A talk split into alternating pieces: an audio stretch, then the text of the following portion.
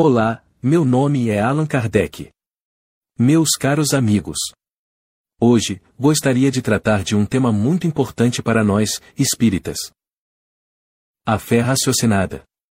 Este conceito é fundamental para a compreensão da doutrina espírita e para a prática do bem. Antes de tudo, é preciso definir o que é a fé raciocinada.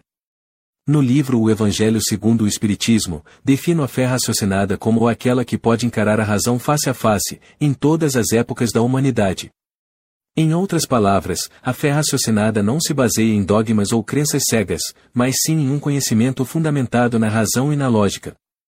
A fé raciocinada é um pilar da doutrina espírita, pois não seguimos uma religião baseada em dogmas ou crenças arbitrárias.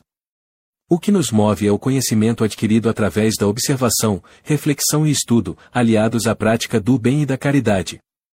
Isso significa que, como espíritas, não acreditamos em algo apenas porque alguém disse que é verdade ou porque é uma tradição. Pelo contrário, buscamos entender os conceitos espíritas e as lições que nos são passadas pelos espíritos por meio do exercício da razão e da análise crítica. Mas por que a fé raciocinada é tão importante para nós? Simplesmente porque, quando entendemos o que estamos fazendo e o que estamos buscando, podemos agir de maneira mais consciente e assertiva em nossa jornada evolutiva. Quando temos fé raciocinada, não seguimos as ideias de alguém sem antes questioná-las. Não tomamos decisões baseadas em pressupostos infundados ou em emoções momentâneas. Em vez disso, agimos com sabedoria e equilíbrio, buscando sempre o bem-estar e a evolução de todos os seres. E como desenvolvemos a fé raciocinada? Isso pode ser alcançado por meio do estudo e da reflexão. É por isso que os livros fundamentais da doutrina espírita são tão importantes para nós.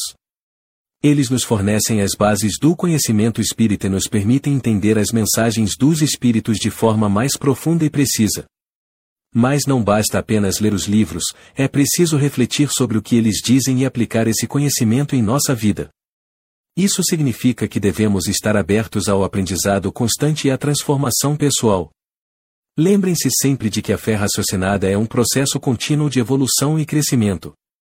Quanto mais nos dedicamos a entender a doutrina espírita e aplicar seus ensinamentos em nossa vida, mais próximos estamos de alcançar a plenitude espiritual. Agradeço a todos pela atenção e espero que este tema tenha contribuído para uma compreensão mais profunda da importância da fé raciocinada em nossa jornada espírita. Que todos nós possamos seguir em frente com sabedoria, amor e discernimento. Quer conhecer a doutrina dos Espíritos? Inicie seu primeiro contato lendo o livro O Espiritismo em sua mais simples expressão, de tradução do Sr. Milton Felipelli.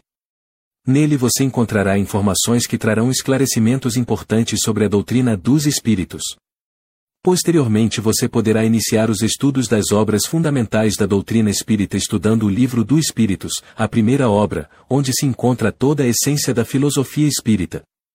Depois poderá aprofundar seu conhecimento nas outras quatro obras fundamentais, são elas: o Livro dos Médiuns, o Evangelho segundo o Espiritismo, o Céu e o Inferno e a Gênese.